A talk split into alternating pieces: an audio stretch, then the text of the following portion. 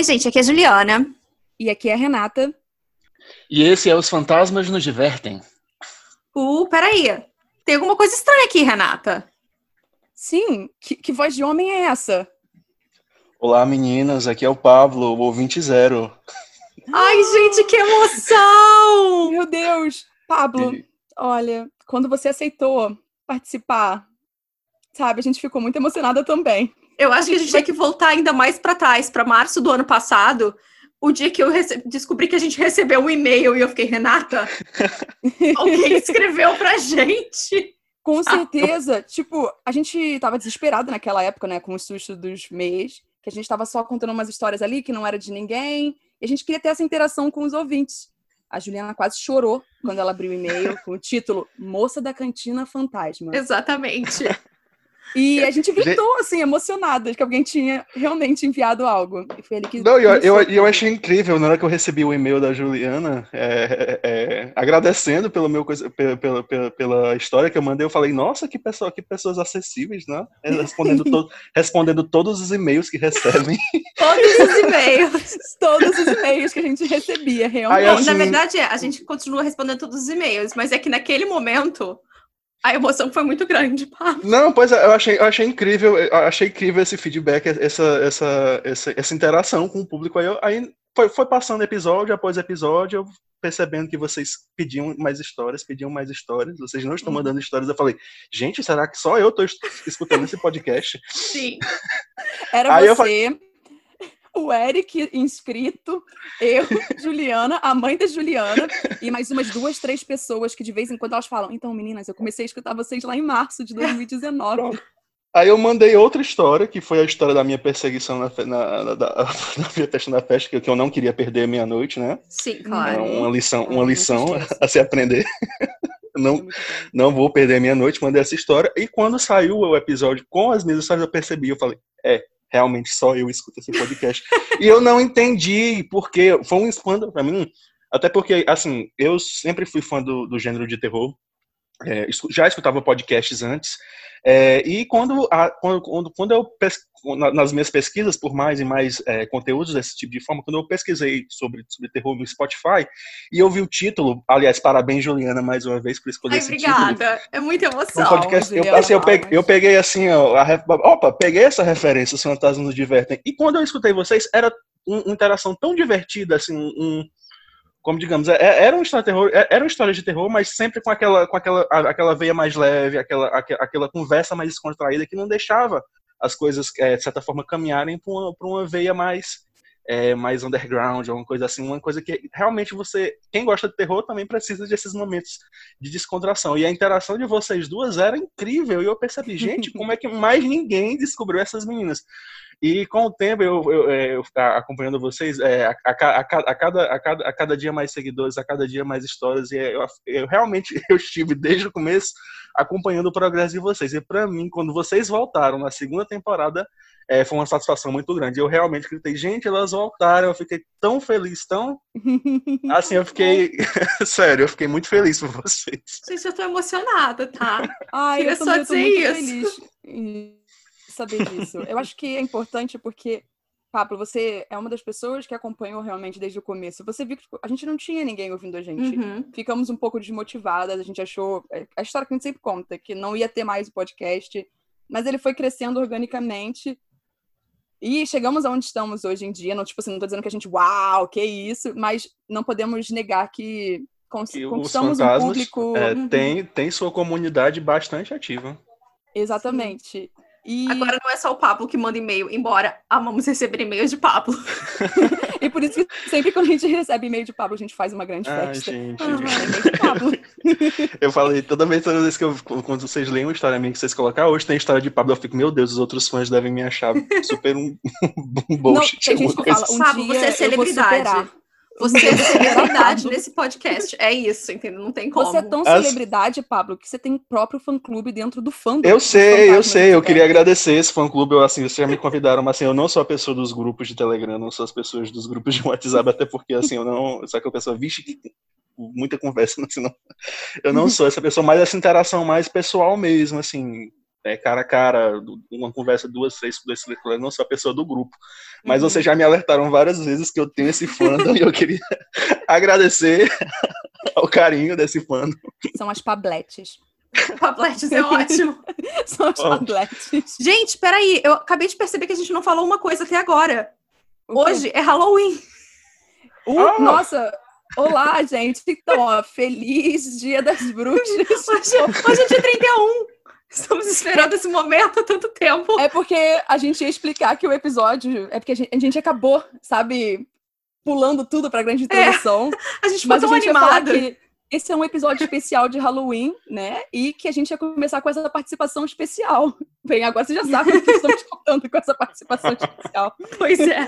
Pra deixar o episódio ainda mais legal, mais interessante. Aí, quando vocês olharem que tem três horas de episódio, eu que- quero ver se vocês vão falar alguma coisa. Vocês já sabem o porquê. Na verdade, afinal Exato. de contas, Pablo tá com uma adega atrás dele. Então, assim, sabe lá que horas isso vai acabar. Exatamente.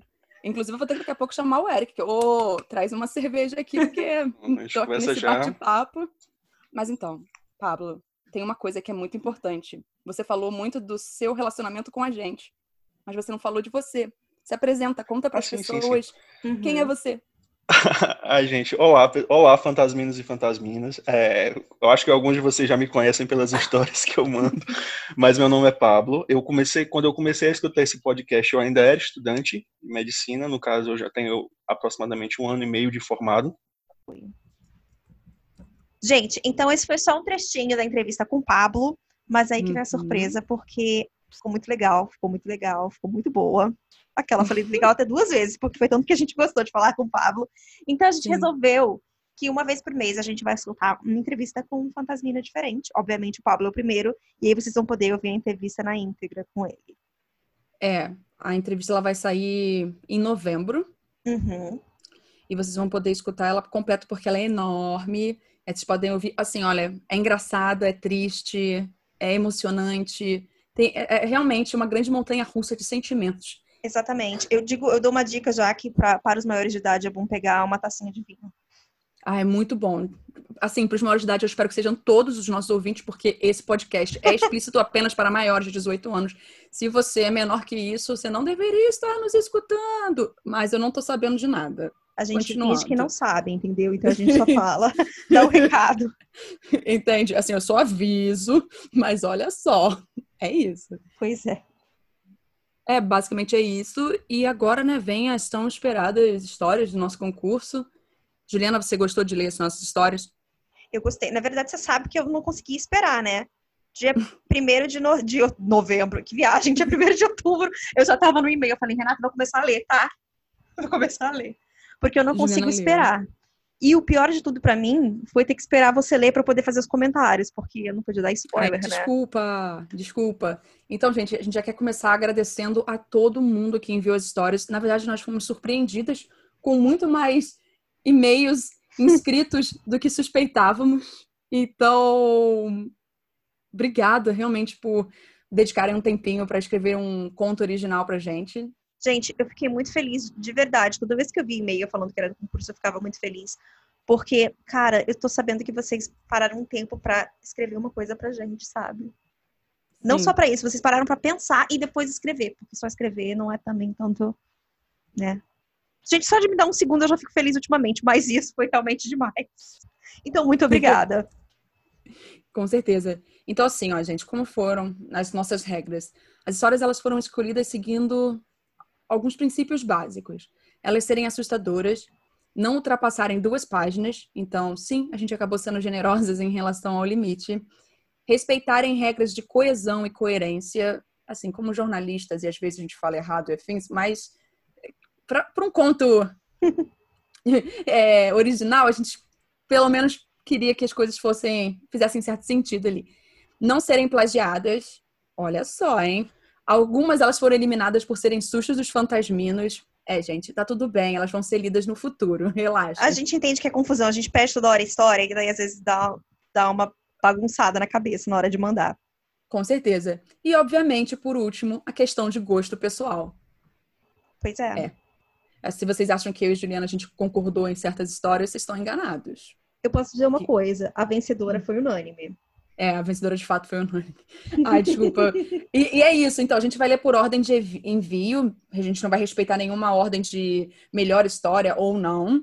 A gente vai ler por ordem que foi enviada as histórias. Gente, nós sempre é. somos muito justas. Eu acho bem bonito dizer isso, Renata. A gente nunca tem ordem de preferência. Exatamente. A única história que tem realmente um destaque aqui vai ser a última história, que é a história do vencedor. E, eu quase falei o nome por acaso, né? Renata. Você falou. que isso, Juliana? Se segura, se segura. Eu não consigo, eu não consigo. E sim, a gente vai babar muito o ovo em relação a essa história, porque quando eu li, eu fiquei impressionada, eu adorei muito. E eu sei que Juliana também. Eu tentei não ser muito efusiva nos comentários que eu deixava na nossa planilha, que era para uhum. você não saber muito, assim, se eu gostei muito ou não, sabe? Eu sei. Eu só, fiquei, eu só lia só umas coisinhas muito pequenas, tipo, amei, adorei. Essa é. Pessoa, ok, ok, isso é, genérico, entende? Tá bom. Eu, né? Porque assim, eu vi que os seus foram mais detalhados que os meus, mas eu não queria também dar spoiler, porque eu falei, vai que Renata vai estar indo pra ver. Não podemos, né? Tranquilo. Dar pistas. E, tipo, é o nosso vencedor barra vencedora que vai receber as artes, as prints da Underline Rabbit Heart, que é a Mari Marques, que se comprometeu em premiar o, a melhor história com um prêmiozinho. Então... Gente, e os trabalhos dela são muito legais. Vocês têm Sim. todos ir lá no Instagram, dar uma olhada, dar uns likes. É, e obrigada novamente por participar, né? se juntar a gente nesse concurso. Só que antes de começar, é isso. Eu escrevi uma história, gente. Ah, que injusto. Ela nem participa do concurso. Olha só, eu, eu acho que eu dizer posso. que eu acho injusto de verdade, porque assim, você não ouviu minha nota para a história. Você não quis me dizer. e eu perguntei. Aí ficou aquele climão, sabe? Aí eu, ok. Vai que não é o meu gosto, Renata. Perdão agora. É, não, gente, essa história ela não tá roubando o lugar de ninguém. Ela, na verdade, é um bônus ela tá aqui com um presentezinho que eu decidi fazer para vocês, porque vocês nunca ouviram um original nosso em lugar nenhum, então eu quis escrever uma história. E é a minha primeira vez escrevendo um conto fictício em muito tempo. Então me perdoem qualquer coisa. Tá? Então vamos lá? Vamos, desculpa, eu tava bebendo água. Eu achei que Não, você fosse tá... começar a contar direto, aí eu vi uma interjeição e eu falei, ai meu Deus! É, é, o vamos lá é tanto para você como para os ouvintes, sabe? É para eles já prepararem os ouvidos e, sei lá, passarem essa história logo de uma vez, não sei. É, o nome dela é Era Venenosa. E se vocês quiserem cantar musiquinha. Ai, obrigada, na minha cabeça já tava. Ah, tá bom então. Renata, não subestime na minha cabeça. Graças a Deus, Juliana. A gente não, a gente não, se, a gente não amigou à toa, né?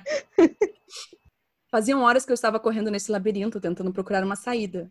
Eu tinha a constante sensação de estar sendo observada enquanto procurava inutilmente um caminho para fora daquela prisão velha, sombria e com paredes tomadas por eras. Meu medo aumentava cada vez que eu precisava virar à direita ou à esquerda e esbarrar com alguma coisa prestes a acabar com a minha vida. Cansada, eu finalmente parei de andar sem rumo e apoiei minhas costas contra as plantas e contra qualquer bom senso da minha parte.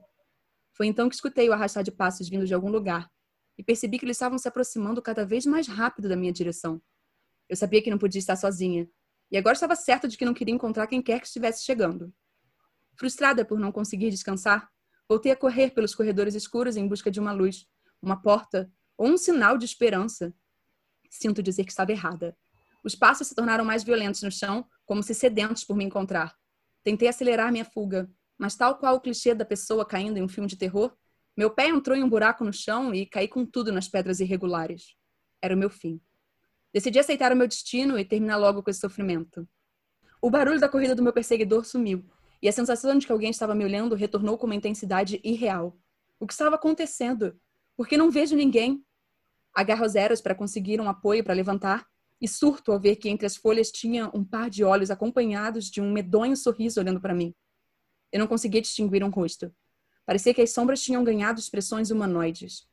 Tentei me arrastar para longe, mas foi quando subitamente percebi que todos os espaços das paredes, não cobertos pelas folhagens, estavam com olhos e sorrisinhos macabros, ou talvez toda a estrutura estivesse repleta do que quer que isso fosse e as eras apenas os ocultavam. Olhei para trás e o cenário era o mesmo. Pronto. Serei consumida pelas sombras com falsos rostos. Que fim horrível! Eu deveria não ter pensado nisso, porque rapidamente uma ventania assustadora começou e era impossível encontrar o local para me abrigar dentro dali. Foi então que senti uma mão fria e áspera tocando em meu ombro direito. Minha espinha sentia um calafrio. Eu estava suando de tensão e, muito hesitante, olhei para a direita. Os olhos me encontraram e pareciam decididos de suas próximas ações, porque a boca já não mais ria. Ela estava aberta e se aproximando de mim. Não conseguia fugir. Era como se estivesse colada ao chão, e quando os lábios gelados tocaram em minhas bochechas, aceitei que havia vivido uma boa vida. E então eu acordei. Acordei em uma poça do meu próprio suor em minha cama, tremendo com o ombro direito dormente e com a pior sensação de todas, a de ainda estar sendo observada. Mas fiquei aliviada. Fora tudo um pesadelo e eu só precisava descansar para não ficar tão mentalmente esgotada. Ao me virar, percebi pela janela que o vizinho havia deixado sua luz acesa aquela noite e parte do meu quarto estava sendo banhada por ela. Me senti menos vulnerável, apesar de ainda achar que estou sendo observada. Maldito sonho ruim. Decidi me ajeitar no travesseiro e isso me fez olhar para cima do armário. No alto, eu conseguia ver claramente dois olhos e uma boca sorridente virados na minha direção. Ao piscar novamente para tirar a imagem da minha cabeça, eu me arrependi. A luz do vizinho havia apagado e eu me vi rodeada por mais de mil pares de olhos e sorrisos macabros se aproximando de mim das sombras. É isso, essa, era, essa é a minha história. Uh. Pronto. Desculpa decepcionar todos com uma coisa tão ruim, mas foi isso. Renata, achei horrível. Olha, Tá bom então. sacanagem. É, muito bom, uma estrela. Fica séria, que isso aqui é um negócio sério, Juliana. Até porque, bom, assim, eu não interrompi nada, porque eu acho que a gente não tem que interromper as histórias, não, né? é, não vamos interromper as histórias. A gente já conhece essas histórias de fato Exato. e queremos dar aquele boom. Toma um Tá susto. Tá. A próxima história foi uma das primeiras que chegou pra gente, na verdade, e é da Daniela Rodrigues. E se chama Tranque a Porta, mas a gente precisa explicar um pouco dessa história, porque ela mandou um relato dela para os sustos, que eu não sei se vocês lembram, é o que ela ia com uma amiguinha na casa da avó e a avó mandava elas abrirem uma porta e fechar a porta atrás dela. Tinha um baú, não sei se vocês lembram, ela criou uma continuação para essa história. Então vamos lá.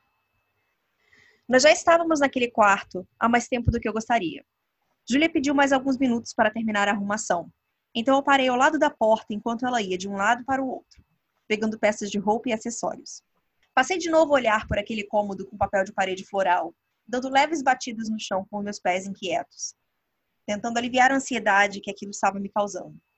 Entramos na casa para pegar um baú, pedido da avó de Júlia, e desde então as coisas ficavam cada vez mais estranhas.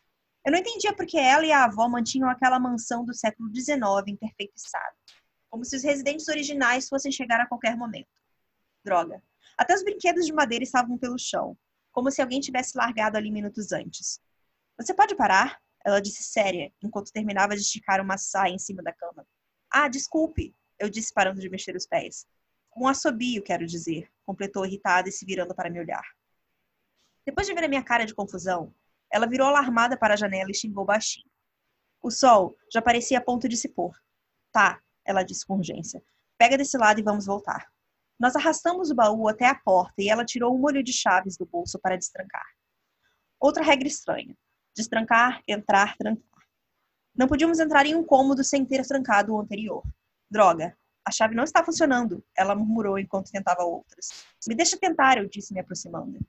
Tentei encaixar uma delas e parecia enterrar. Um arrepio passou pelo meu corpo. A chave está do lado de fora, então eu acho que a gente esqueceu de tirar. Eu disse um pouco confusa, pois estávamos tendo muito cuidado com isso. E virei a maçaneta, que por lógica deveria abrir, mas não aconteceu. A gente não trancou, ela disse num sussurro estrangulado, se agachando no chão. Seus olhos estavam arregalados. Bom, tá, eu disse pensativa, controlando o pânico súbito que senti.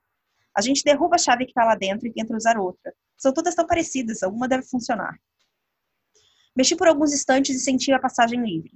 Me abaixei para olhar pela fechadura, já que não ouvi o barulho dela caindo no chão, e encontrei um olho castanho me encarando do outro lado. Eu caí no chão com um grito preso na garganta, olhando aterrorizada para o buraco agora vazio. O que eu tinha visto era real? Tentei me concentrar, pensando se tinha visto mesmo algo ali. Para com assobio, eu ouvi Júlia dizer mais uma vez. Virei olhar para ela, que ainda estava agachada ao lado do baú, tentando entender o que ela estava falando, quando vi um barulho no chão de madeira. A chave tinha caído, afinal. Levantei um pouco trêmula enquanto Júlia finalmente conseguiu abrir a porta. Pegamos o baú, saímos, trancamos a porta e corremos pelo corredor até a porta que dava de volta para o barracão de sua avó. Enquanto esperava ela achar a chave dessa última porta, ouvi um assobio alto e claro, cantarolando uma canção desconhecida, me arrepiando e fazendo meus olhos se encherem de água por causa do medo. Conseguimos abrir a última porta e eu passei primeiro, sentindo mais peso ao arrastar o baú. Olhei para cima e Julia não estava me ajudando mais a empurrar. Olhei em seus olhos, castanhos. Eu pensei em uma fração de segundo enquanto, chocada, havia parar de cantarolar. Aquela não era Júlia. Ainda a encarava quando ouvi um último sussurro urgente que dizia: tranque a porta. É isso. É, eu gosto do, do desfecho que ela deu para essa história. Aham. A gente não sabia como podia acabar a história, na verdade, agora a gente E não é sabe. bem um desfecho também. Veja bem. Pois Existe é. margem para uma segunda temporada. Dani, ano que vem, estamos esperando. Muito bom. Já começa. Ano que vem, estamos aí. Ai, então, a história de agora é da Lívia Rosa. E ela já avisa, gente. O título é para ser lido gritando. É verdade. Então, só para vocês terem noção de que eu não vou estar gritando à toa. Aí eu vou preparar Ah. meu ouvido, calma que eu tô com medo, vai. Eu não sou louca! Tá bom? Tem que ter um disclaimer antes, tá certíssimo. É. Eu o conheci aos 15 anos. E ele era o sonho de qualquer adolescente. Um cara mais velho que trabalhava, tinha carro e um apartamento próprio. Ele dizia: 13 anos de diferença não é nada para o amor. E eu acreditava. Em menos de um ano que a gente namorava, eu fui morar com ele, porque ele dizia sentir muito a minha falta quando eu estava longe. Nós nunca tivemos filhos porque ele não queria me dividir com ninguém. E também por esse motivo, eu, agora com 25 anos, tinha ele como meu único amigo. Ele nunca me bateu, mas isso não quer dizer que ele nunca me feriu. Há muitos danos que não deixam marcas. Ele começou a controlar cada passo que eu dava e tudo que eu fazia, e eu comecei a querer terminar tudo e pedir aos meus pais para me aceitarem de volta. Ele percebeu. Ele passou a dizer: ou eu te mato ou te enlouqueço. Eu sabia que ele estava falando sério. Ele me pediu para cozinhar um galeto. E na hora da janta, ele jogou tudo que eu tinha preparado no lixo, gritando: Eu disse que eu estou cansado de comer frango! Isso passou a ser rotina, e às vezes ele estava cansado da bisteca ou do rosbife. Ele combinava encontros com outras mulheres na minha frente. Voltava com a roupa cheirando a perfume feminino, e quando eu questionava, ele dizia que era coisa da minha cabeça. A gente combinava um jantar fora, e quando eu já estava arrumada, ele dizia que não havia combinado nada. Eu não sabia mais se era ele quem mentia para mim ou se era minha mente que me enganava. Ele também tinha um hábito de afiar as facas da cozinha olhando para mim. No dia que eu planejei a minha fuga, ele preparou o nosso almoço. Ele comeu, eu comi mesmo sentindo um gosto estranho.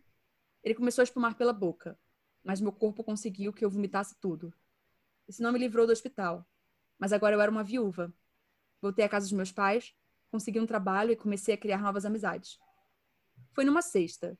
Estava no happy hour e fui buscar uma nova cerveja, e no reflexo do espelho do bar, atrás de mim, lá estava ele me encarando com ódio.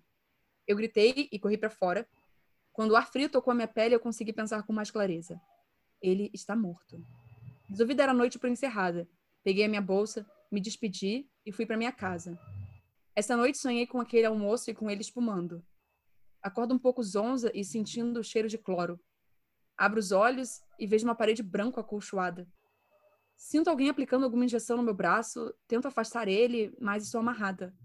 Olhando para o enfermeiro de branco que está segurando a seringa, escuto uma voz familiar. Que bom que você acordou, meu amor. Infelizmente, tive que te trazer para cá. Você estava dizendo a todos que eu queria te matar, queria te envenenar. Você sabe que eu sempre te amei. Ele estava vivo. Assim que o enfermeiro saiu e ficamos a sós, ele chegou próximo à cabeceira da cama e sussurrou ao meu ouvido. Eu consegui te enlouquecer. É isso. Pois é. É, então, gente, olha só. É, é, esse, esse conto de terror é assustador porque. Ele pode ser verdade. existem- exatamente. Existem muitos casos assim. Então, Não são é- é só os que- fantasmas que assustam. Não. É por isso que a gente sempre gosta dessas coisas, né? Porque não é só Uhum. fantasma. O ser humano é o maior terror que existe. E é o que eu falo depois dessa história. Se você estiver passando por uma situação dessa, é muito difícil. A gente sabe, não é fácil só abandonar o, o abusador, a pessoa que está mentalmente estragando nossa vida. Mas tente sempre procurar uma rede de apoio para tentar ver como você pode conseguir sair dessa situação. Sim, sempre Não é tem alguém que fácil, vai ajudar. Sempre Mas sempre vai alguém ter, que exato. Tá. O próximo é do. A, gente, a gente tem que fazer esse mistério, né? Antes de falar o nome das pessoas. fazer o. De quem? De quem? Só que a gente só lembrou de fazer isso na terceira. Ai, que horror. Ai, gente, vamos lá. A próxima é do Christian Salles e se chama Ressaca. Acordei pela manhã desorientada, sem saber onde estava. Olhei ao meu redor e percebi que havia adormecido na sala de estar. A TV estava ligada e em cima da mesa de centro estavam ainda os restos da pizza que eu tinha comprado no dia anterior e uma garrafa de uísque vazia. Eu tinha bebido demais. Ainda me sentia completamente zonza por conta do álcool. O gosto de ferro na minha boca era terrível. Minha cabeça latejava. Levantei e fui até o banheiro para poder me refrescar e, quem sabe, curar essa ressaca maldita. A sensação é de que estavam martelando minha cabeça com uma daquelas marretas que as pessoas usam para derrubar parede. Prometi a mim mesma que não iria mais beber. Claro que essa foi uma das inúmeras promessas que já quebrei nessa vida. Minha cabeça latejava. Quando entrei no banheiro, percebi que a porta do box estava aberta, que as toalhas estavam no chão e que o armário do banheiro também estava aberto. Será que eu estava tão bêbada que esqueci que tinha feito isso? De qualquer maneira, fiquei irritada porque era eu quem ia ter que arrumar aquilo. Obrigada, meu eu bêbado. Fechei então a porta do armário para poder dar uma olhada na minha cara. Eu deveria estar acabada. É, o espelho me confirmou isso. Minha cabeça latejava. Abri a torneira e joguei um pouco de água no meu rosto. Acabei acertando mais o espelho do que a mim mesma. Como você é atrapalhada, menina, eu pensei. Resolvi ir até o meu quarto para poder pegar uma roupa, já que minha amiga com quem divido a casa podia chegar a qualquer momento. Minha cabeça latejava. Assim que passei pela porta do meu quarto, vi que ele estava completamente revirado. Não, não é possível que tenha feito isso. Que inferno, pensei comigo mesma. Entrei no quarto já com bastante raiva e comecei a procurar um vestidinho desses bem confortáveis e folgados, sabe? Eu só queria relaxar. Estava me sentindo extremamente cansada, como se tivesse passado a noite lutando boxe ou algo assim. Minha cabeça latejava. Alguns segundos depois, ouvi minha amiga abrindo a porta de frente e dizendo para quem quisesse ouvir que ela tinha muita coisa para me contar. Me levantei e cruzei de volta a porta do quarto. Do corredor eu olhei para a cozinha e vi que a porta de vidro estava aberta. Que estranho. Deve ter ficado lá no quintal por algum tempo e estava tão bêbada que esqueci de fechar a porta, pensei. Fui interrompida pelos gritos de horror da minha amiga. Minha cabeça latejava. Corri para a sala para ver o que tinha acontecido e vi minha amiga ajoelhada no chão, chorando. Imediatamente olhei para o resto da sala e vi que tudo, exceto o sofá, havia desaparecido. Quando eu olhei para ele, eu congelei. Lá estava eu, deitada no sofá, ensanguentada, morta com um tiro na cabeça. Eu, eu gosto muito dessas histórias.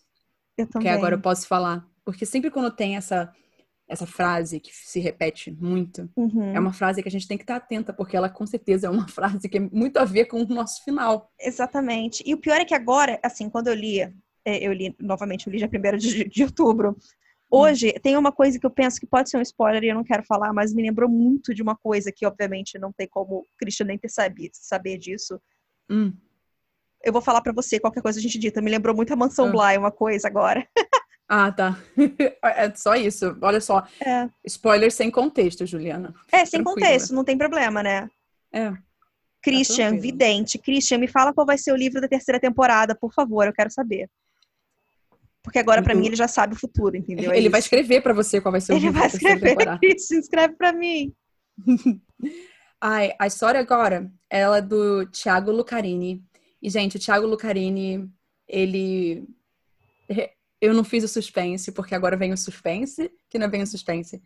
Ele escreveu uma mensagem linda pra gente, Uhum. dizendo como ele estava agradecido por a gente fazer esse concurso, porque ele se reconectou novamente com a escrita e ele decidiu participar de um concurso por causa disso, não só o nosso, um outro.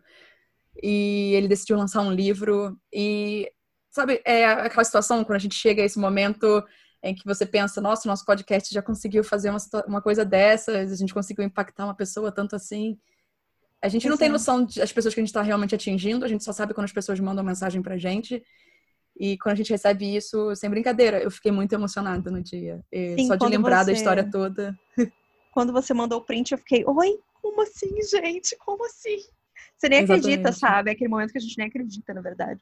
Exato. Porque a gente E- tá fazendo isso, a gente não pensa, né? Uhum, exato, a gente não pensa no impacto que a gente vai ter. É. Então, quando a gente tem realmente um retorno sobre isso, é. Ah, é emocionante. É Uhum. isso. E então, já que eu falei isso, a gente não escolhemos o conto dele por conta disso. De fato, vocês vão entender por que, que o conto dele foi escolhido, tá bom?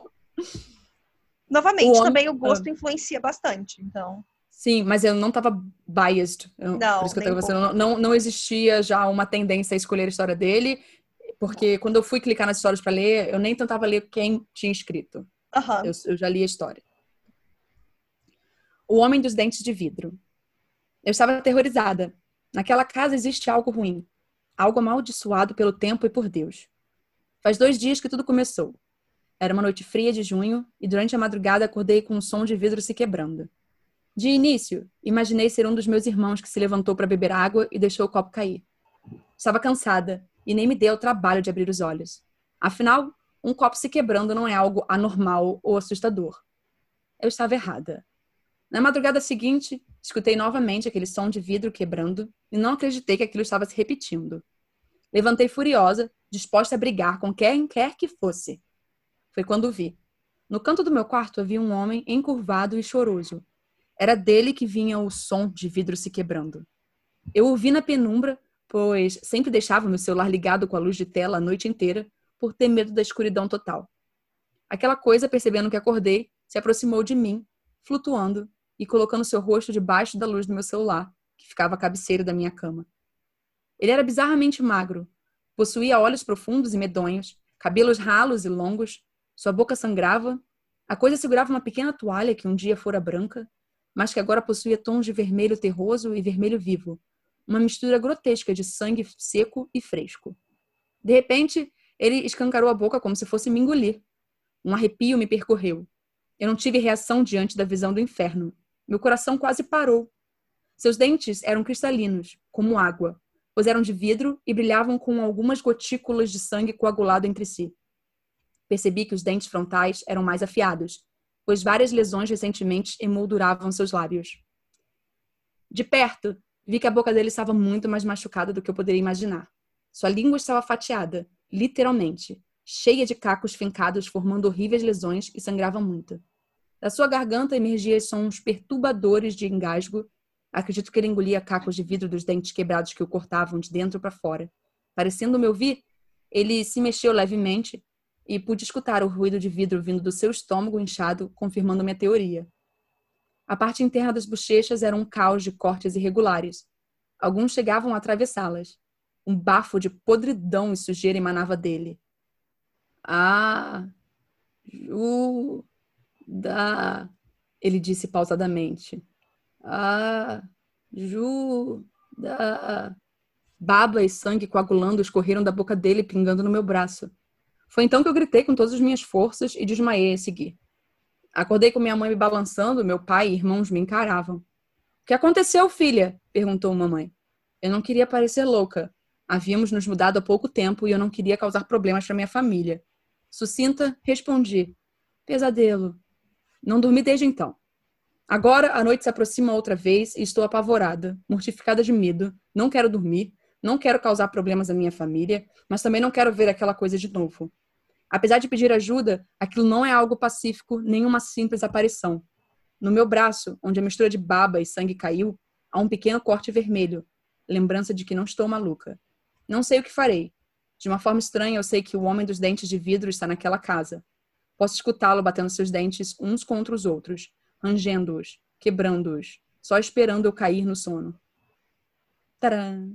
Uh, Eu, é, é assim, eu não gostaria de encontrar o homem dos dentes de vidro, eu acho não. que tudo com dente é meio assustador, não é? É. Você já percebeu, por exemplo, já percebeu, óbvio que já percebeu, qualquer um já deve ter percebido, que em filmes de terror, quando você realmente quer transformar alguma coisa muito assustadora, você faz com que os dentes sejam um- bem dentes de tubarão, sabe? Triangulares, Sim. porque isso foge do dentinho reto que a gente tem, e aí dá aquela sensação de E até pessoas que aparentemente são normais, se você, por exemplo, pensa Hum. Tom Cruise, se você não sabe da cientologia, você pode achar que ele é um cara normal. Aí você olha pro dente dele, que é no meio, Uhum. e você nunca mais consegue deixar de ver isso, Renata. Isso é assustador também. Ah, a gente, deixa eu explicar o que a gente não tá falando. É Joga dente não é no Cruise. meio. É. É. Não é no meio do rosto dele. Tipo, ele não tá centralizado. Ele é um pouco mais pro lado. Não, não, ele é literalmente, ao invés de ter os dois dentes da frente, o dente dele Hum. fica no meio entre os dois. Eu. Peraí. É, Hum, Joga Tom. Cruise dente no Google. Então, é isso, o dente dele. Então, É o dente dele é lado. totalmente centralizado. É, é totalmente centralizado, tipo, não fica. É, exato. É isso que eu falei, Então, é bem eu no falei- meio. Eu falei isso de uma outra forma, entendeu? E nenhuma entendeu a outra, mas tudo bem. Renata. Exatamente. O Não que é isso. importa é que eu sei que tem alguém nesse momento que tá escutando a gente e jogando Tom Cruise dente no Google. E é isso que Exato. importa. É isso que importa. Bom, a próxima história é da Andressa Monberg e se chama Andy. Oi. Eu não sei quanto tempo ainda tenho, mas vocês são a minha última esperança. Não alimento ilusões de que sejam capazes de me salvar. Então venho aqui mais como um aviso, a fim de impedir que outras pessoas tenham o mesmo destino que eu. As lâmpadas estão apagadas enquanto digito isso o mais rápido possível e tento me manter em silêncio debaixo da cama. Diminui a luz do celular o máximo permitido. Então já peço desculpas se houver erros de digitação, mas a ânsia de explanar os últimos acontecimentos supera a necessidade de ver o que estou escrevendo. Sempre gostei de mistério e histórias horripilantes, mas nunca pensei que eu fosse me tornar mais um daqueles relatos horríveis que rodeiam a internet. Apesar da minha coleção de livros de suspense e horror, bem como meu gosto duvidoso para filmes do mesmo gênero, recentemente descobri o universo dos podcasts. Não é surpresa dizer que logo fui procurar os programas de histórias de fantasmas, aparições, serial killers e outras coisas macabras. Mas foi quando compartilhei um deles no Instagram que tudo mudou. Minutos após a postagem, recebi na DM uma mensagem de um usuário um tanto excêntrico. Não me lembro direito o seu arroba. Era algo como creepy underline nightmare 58. Sim, acho que era isso. A mensagem era claramente em um português traduzido pelo Google e tinham alguns erros de digitação e caracteres que na hora eu não me importei. Basicamente dizia: Oi, vi que gosta de histórias ruins, que tal olhar essa? E abaixo da mensagem, o link de um perfil no stream de músicas. Curiosa como sou, logo comecei a ouvir os capítulos. Eram sete disponíveis e todos possuíam um título debochado ou politicamente correto. Ouvindo o primeiro episódio, percebi que se tratava de histórias fictícias, relatando a vida normal de pessoas até o seu trágico assassinato por algo maligno. Apesar de estar acostumada com esse tipo de conto, confesso que aquele episódio me apavorou. No entanto, continuei a ouvir as histórias, quase que como se estivesse hipnotizada naquela voz masculina, grave e sedutora que sussurrava detalhes horrendos em meus fones de ouvido. Eu não tinha ideia do que estava fazendo. Não sei dizer como começou, mas em algum momento entre o segundo e o terceiro capítulo, senti uma presença, como se algo ou alguém estivesse me observando do outro lado do cômodo. Bom, é normal sentir esse tipo de coisa quando se passa tanto tempo vendo e ou ouvindo coisas pesadas. Então não liguei. Mas à medida em que o episódio avançava, eu senti aqueles olhos mais próximos, quase que encostando em mim. Me lembro que cheguei a dizer: seja lá o que for, vá embora. Mas ele claramente não foi. Porque a próxima coisa que senti foi um arrepio subindo pela espinha. Quase que como em uma resposta à minha ousadia. Tentei abster aquela sensação e prometi que acenderia uma vela e rezaria para um santo antes de dormir, a fim de que aquele sentimento fosse embora. Naquela noite, eu tive pesadelos horríveis, mas sobrevivi. Depois disso, fiquei algumas semanas sem ouvir o tal podcast, mas o tédio da quarentena me levou de volta a ele. Após uma noite insone, continuei a maratonar os demais episódios até chegar ao sétimo, há algumas horas atrás. Intitulado como A Curiosidade Matou a Mãe do Gato, o episódio contava a história de uma garota. Eu não notei nada de errado de início, mas em dado momento comecei a relacionar algumas informações do episódio com a realidade à minha volta.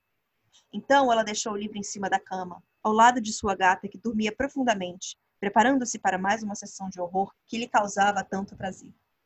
A voz melodiosa falou momentos após eu ter colocado o livro ao lado de Nia, minha gata siamesa, enquanto colocava os fones de ouvido para ouvir aquele último episódio. Ela percebeu algo. Talvez tenha sido a primeira a finalmente notar. Você está com medo?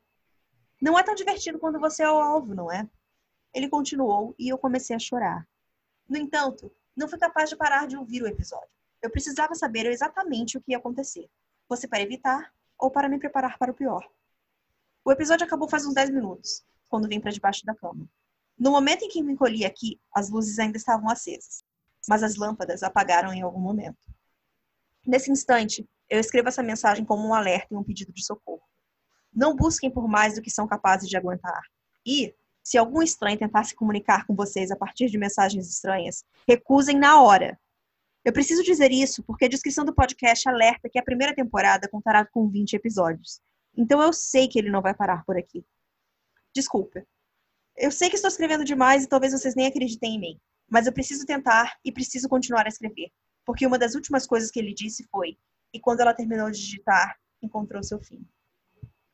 Tadã! Hum. Ai, eu gostei muito dessa história também, nossa. Bem. Eu adorei. E eu queria dizer um negócio. Eu tô aqui sempre para quê? Trazer uns, uns, fatos engraçados, uns fatos curiosos aqui. E já que falamos de mansão Bly, eu tenho uma curiosidade, Juliana. Você sabia que a atriz que faz a Flora É a Peppa Pig, sei. Ah, droga. Pe- Gente, Você é Peppa, acha, Peppa Renata? Pig original, não, tá, gente? Ela é a voz atual da Peppa Ela, Pig. ela começou em janeiro ou fevereiro e É. acreditam que ela vai ganhar 10 milhões de libras durante o tempo que ela fizer a voz da Peppa Pig, porque eu passei a tarde de ontem, depois do trabalho, lendo sobre isso. Ah, mas ó, que bom. ó. Tá vendo como é que eu tentei te passar uma informação? Você já sabia essa informação e agora a gente tá passando essa informação para as pessoas que não sabem essa informação? E sabe o que eu fiz depois disso ainda, Renata? Hum. Eu comecei a ver, procurar o vídeo da menina que fazia antes, e ela ficou, tipo, 13 anos fazendo a Peppa Pig, sabe? Ela tá com 18, ela foi de Sim, 5 a por isso que ela 18. tá se aposentando. É, e daí eu fiquei vendo a entrevista dela, e ela faz a voz, com 18 anos ela ainda conseguia fazer a voz, eu achei isso muito louco. Ai, queria estar me aposentando com 18 anos também. Também já Ah, pensou, não, ela vai fazer outras coisas, eu sei. Mas, pô, ela também ganhou muito dinheiro durante esse tempo todo Se fazendo a a menina Flora Pig. vai ganhar 10 milhões, a outra deve ter ganho alguma coisa, né? Pelo menos uns trocadinhos. Pouca- pou- um- um- umas merrequinhas aí, entendeu? Pois é. ah, tá. A minha história agora, ela é do Odilon Júnior e se chama Pique-Esconde. Que, gente, não sei se vocês se lembram, a gente já teve toda uma discussão tivemos. sobre... É, exatamente. Não precisamos ter aqui de novo. Não sei como vocês brincavam de esconder antigamente. Nós, meus primos e eu, quando crianças, formamos uma fileira, colocando a mão direita no ombro direito da frente e o primeiro, já de olhos tampados, aguardava todos saírem para começarem a contar. A regra era: o último gritava o um, saía da fila e corria para se esconder. Depois o próximo gritava dois, o outro três, quatro, cinco e assim até sobrar um. Após todos saírem, o que restou contava até 50 e procurava as outras crianças. Era uma forma de saber quantos estavam participando da brincadeira e de dar um tempo extra para se esconderem. O primeiro a ser encontrado e pego seria o próximo a contar, e o processo se repetia.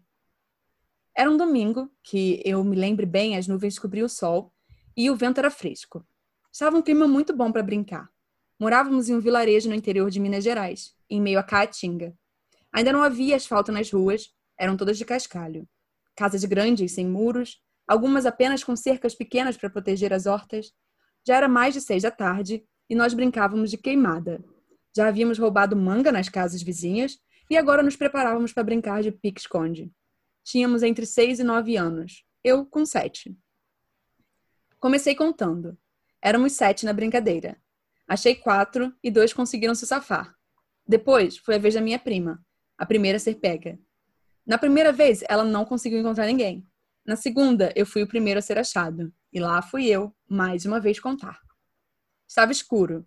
A luz do poste de iluminação iluminava só a rua, o que era ótimo para quem ia se esconder. Péssimo para quem tinha que procurar. Formamos a fila. Um a um, meus primos foram saindo para se esconder. Um, disse a voz lá no fundo. Dois, disse a prima indo se esconder. Três, disse o outro primo ao sair. Quatro, disse alguém mais próximo a mim. Cinco, disse a outra prima. Seis, disse o último atrás de mim, tirando a mão de meu ombro e correndo. Quando eu fui começar a contar, alguém pôs a mão em meu ombro e disse: Sete, e saiu rindo. Eu fiquei gelado, pois a voz era um pouco sombria e comecei a contar um pouco. Um pouco não, bem mais devagar do que o costume. Eu contei e comecei a procurar, mas juro para vocês, eu não conseguia sair debaixo da luz do poste. Sentia que algo na escuridão queria me pegar. Aos poucos, meus primos começaram a aparecer. Consegui encontrar alguns, dois se safaram, e, faltando uma pessoa, eu resolvi perguntar a eles: Quem é a sétima criança que está brincando com a gente? Ninguém me respondeu. Apenas se olharam e sentaram no passeio, aguardando encontrar a última pessoa.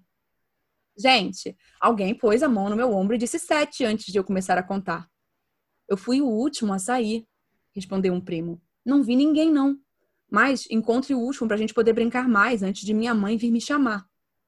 Eu caminhei em círculos, sempre dentro da luz, observando o entorno para encontrar o último dos primos. E com medo de encontrar o sétimo jogador. Ouvi um barulho de estalo no meio do mato, em uma área onde a luz mal chegava. Eu não era daqueles que gritava um, dois, três, fulano no meio do mato, sem ter provas. Mas não queria caminhar até o meio do mato só por um estalo. Então aguardei. E ouvi um outro estalo e uma risada. Caminhei devagar, observando por trás dos arbustos, e a risada se tornou um sussurro.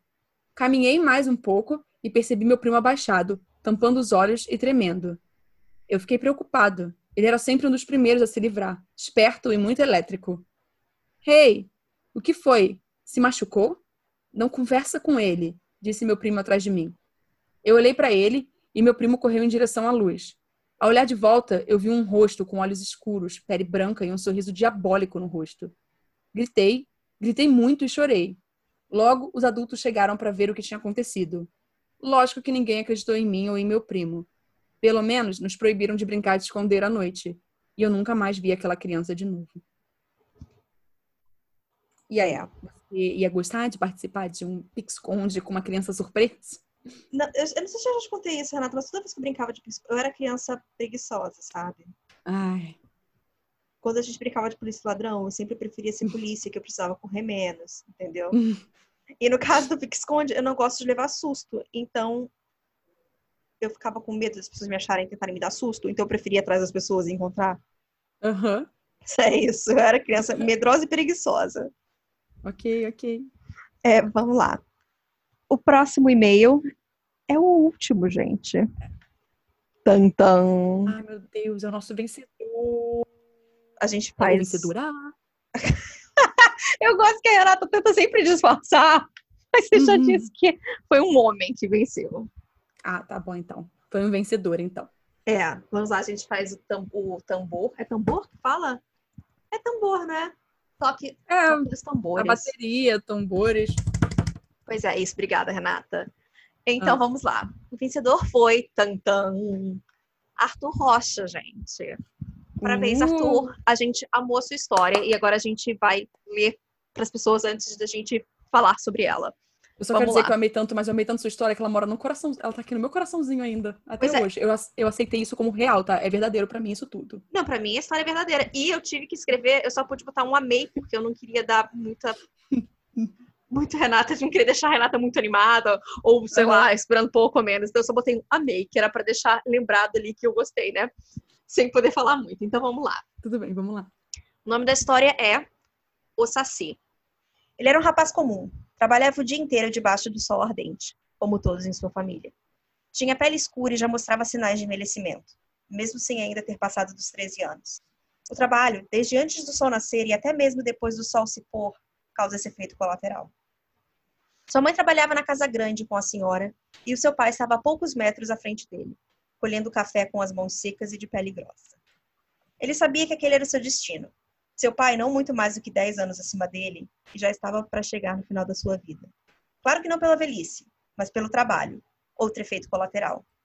A noite era o melhor momento. Mesmo tendo pouco tempo para dormir na esteira fria, todos dedicavam tempo para ouvir a velha. Ela era parente de todos ali, mas nem todos sabiam exatamente o grau de parentesco. Bastava chamar ela de mãe velha, pois no final, esse era o mérito dela, ser velha e carregar o peso da sabedoria. Mãe Velha contava as histórias dos nossos pais, as pessoas que viveram antes de nós, na terra do outro lado do grande rio. Lá, as pessoas eram livres e fortes. Trabalhavam para cuidar de si e dos seus, não para casa grande. Ele nunca tinha visto a terra antiga. Ele nasceu aqui, nessa terra em que o preto trabalha para o branco. Mas ele sentia, ainda na geração dele que não tinha visto ou pisado na terra antiga, era possível de sentir. O mesmo fogo no coração dele brilhava nos olhos brancos leitosos da mãe velha. Era a energia dos nossos pais, que lá do lugar onde eles estavam olhavam por eles. No meio da mata, era possível encontrar aqueles que tiveram êxito em fugir do poder da casa grande. Eles deixaram imagens das igrejas dos brancos e comida para honrar os nossos pais. E também servia para que, quando aqueles que ainda estavam sob o jugo tivessem a chance, pudessem fugir e encontrar o caminho, alimento e agradecer aos nossos pais. O protagonista da nossa história ganha sua relevância quando a família decide fugir e buscar o abrigo no mato, que já tinha salvado os outros. No meio da mata, eles pararam para comer e beber a oferenda e agradecer a imagem de Santa Bárbara. Eles sabiam que não era a Santa dos Brancos que eles agradeceram. Era a mãe antiga que os tinha ajudado com uma ventania que desorientou os capitães que caçavam eles. Mas o barulho da arma dos brancos corta o ar. A mãe dele cai no chão já morta. Eles correm, mas um a um, seus irmãos e irmãs, seu pai e seus parentes vão caindo quando as armas dos brancos atingem seus alvos. Ele sente um impacto na perna, bem na parte superior da coxa, mas continua correndo. Ele se abriga em uma caverna e espera o perigo passar. Deu para ouvir os brancos passando e indo embora. Não acharam ele. Mas era tarde demais. Muito sangue tinha se perdido pela ferida que agora doía muito, pois o medo não o controlava mais. Entre perder a consciência e tentar se manter vivo, ele ouviu alguém se aproximar. Era uma mulher e um homem, mas não eram brancos. Eram pretos como ele, não vestiam as roupas dessa terra. Eles estavam como mãe velha tinha falado que se vestiam lá na terra antiga. Com muito esforço, ele conseguiu saudar os dois que se aproximavam, Laroye, Exu, Eparrei, Oiá. Além disso, ele só conseguiu deitar e ouvir a conversa dos antigos. Ele é nosso filho, Exu, quente como eu e travesso como você. Eu queria ter esse menino mais tempo nessa terra, Oiá. Ele podia perturbar os brancos e ajudar aqueles que fogem. Que seja assim. Eu dou a ele os meus redemoinhos de vento. Assim, ele pode ir de lá para cá e ainda confundir os inimigos com ventanias. Um gorro vermelho, minha cor favorita, que o fará ter poderes mágicos, podendo sumir no vento e reaparecer. De mim, ele terá a astúcia e a mente brilhante. Vai pregar peças, dar, dar nós às crinas dos cavalos, atrapalhar as cozinheiras, cansar os animais em correrias, confundir os viajantes com assobios e fazê-los se perderem nos meus caminhos, que agora também são dele. O meu cachimbo agora é dele, para que ele tenha todo esse poder. O jovem apenas ouvia tudo isso. Ele sentia a chama no peito dele queimar era o axé dos seus pais de Uri. Ele sabia que iria morrer, mas de alguma forma se tornaria algo diferente e receberia tudo que os pais antigos disseram. Quando ele abriu os olhos, sem a vista embaçada da morte, ele viu Exu e Oiá, esperando por ele. Tentou ficar de pé e percebeu que lhe faltava uma perna que tinha sido ferida. Que lhe faltava a perna que tinha sido ferida. Quando seu corpo vacilou para cair, os ventos se juntaram abaixo da cintura dele e o sustentaram como uma nova perna mágica. Na sua cabeça tinha um gorro, que ele, mesmo sem ver, sabia que era vermelho. Quando ele levantou a mão na cabeça para tirar o gorro, Oiá segurou sua mão. Se o gorro sair da sua cabeça, perde os poderes que eu te dei, e os ventos vão deixar de sustentar você. Ele assentiu com a cabeça. Exu se aproximou. Ele estava com um cachimbo na boca, deu um trago forte e baforou no rosto do rapaz. Agora esse cachimbo é seu. Com ele você vai saber o que fazer e o seu novo papel nessa terra. Ele deu o cachimbo para o rapaz. Esse, quando segurou, deu o primeiro trago e sentiu que o axé do gorro e do cachimbo o enchiam de tal forma que, pela primeira vez na sua vida, ele se sentiu livre. Ele gargalhou e saiu pelo Brasil, atazanando os brancos e ajudando os pretos a chegarem sãos e salvos. Até hoje é possível ouvir um assobio alto e uma gargalhada quando brincadeiras sem graça acontecem e atrapalham quem atrapalha o próximo. E, e essa é a história do Saci, e assim, para mim é canon isso. É, para mim virou canon, entendeu? eu amei tanto a, a inserção dos personagens, dos elementos, uhum. a mitologia africana, entendeu? Eu achei que é uma forma de recuperar uma história que foi criada em um outro canto do país. Pois é e que foi transformada. Não, sei lá, olha, não sei. Quando eu li essa história, Juliana, eu fiquei um tempão parada. Eu, eu fiquei, peraí, vocês leram isso aqui? Só que eu tava falando eu sozinha comigo mesma, sabe? Eu também. E eu fiquei pensando, mas como é que faz tanto sentido assim? Pra mim faz sentido faz e é por isso que eu tô sentido. aceitando. Faz tanto sentido. E a gente Cara. até pensa assim, gente, será que isso existe? Aí a gente joga no Google e fala, não. Então, Arthur, muito obrigada por criar uma história que a gente achou que existisse, de tanto sentido que ela faz. Exatamente. ela, ela, ela, é incrível. Na hora, só isso que eu tenho para dizer. Eu amei é. essa história, então parabéns, Arthur. A gente ficou muito feliz, realmente, de receber essa história. Muito obrigada. Exato. E, eu, assim, nossa, Renata, é, Halloween, você foi por uma coisa de folclore. E, e daí, gente? Essa história é maravilhosa. Como já diziam aqui no Rio, Renata, Halloween ah. é o cacete do folclore nacional. Exatamente! Uhul! A gente assim, faz o mês inteiro celebrando Halloween, no final a gente fala que se dane o Halloween. Pô, é pra isso que a gente fez o Halloween, entendeu? Pra... Brincadeira, não, gente. É o seguinte. A gente foi o que a gente já falou. É, mas. Dá pra mais duas coisas, tá bom? Você não precisa excluir uma pra amar outra. Você pode amar mais Exatamente. duas. É só isso. As loucas, sabe? Que começam a fazer. Levantar bandeira. Ai, muito bom. Ai, muito Ai. bom.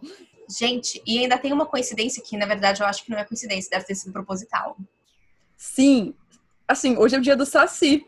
Será que a história foi escrita pensando nisso? Se ela fosse escolhida, ia ser lida no dia do Saci? Assim, não sabemos. Achamos interessante pra caramba. E na verdade a gente só percebeu isso agora, porque assim, quando a gente tava lendo, a gente leu antes do tempo, obviamente, então a gente nem lembrou disso, sabe? A gente não tava muito ligado em data. Exatamente. Então, é isso. Não, só Pois isso é. mesmo. Tá bom.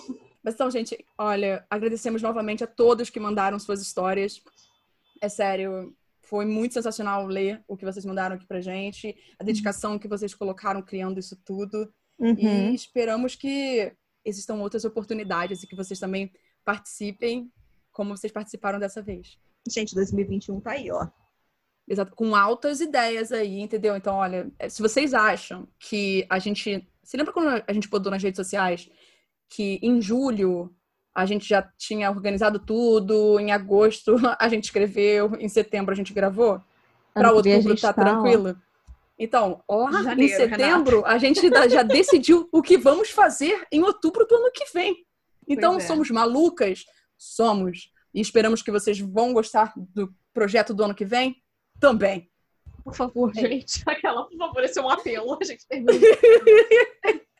Ai, muito bom. É, é, não, era só isso mesmo. Eu acho que é uma boa forma de terminar o episódio Terminar de Halloween. Nessa nota do, do Saci. Que a gente Exato. amou. Tá então, bom, muito gente. obrigada.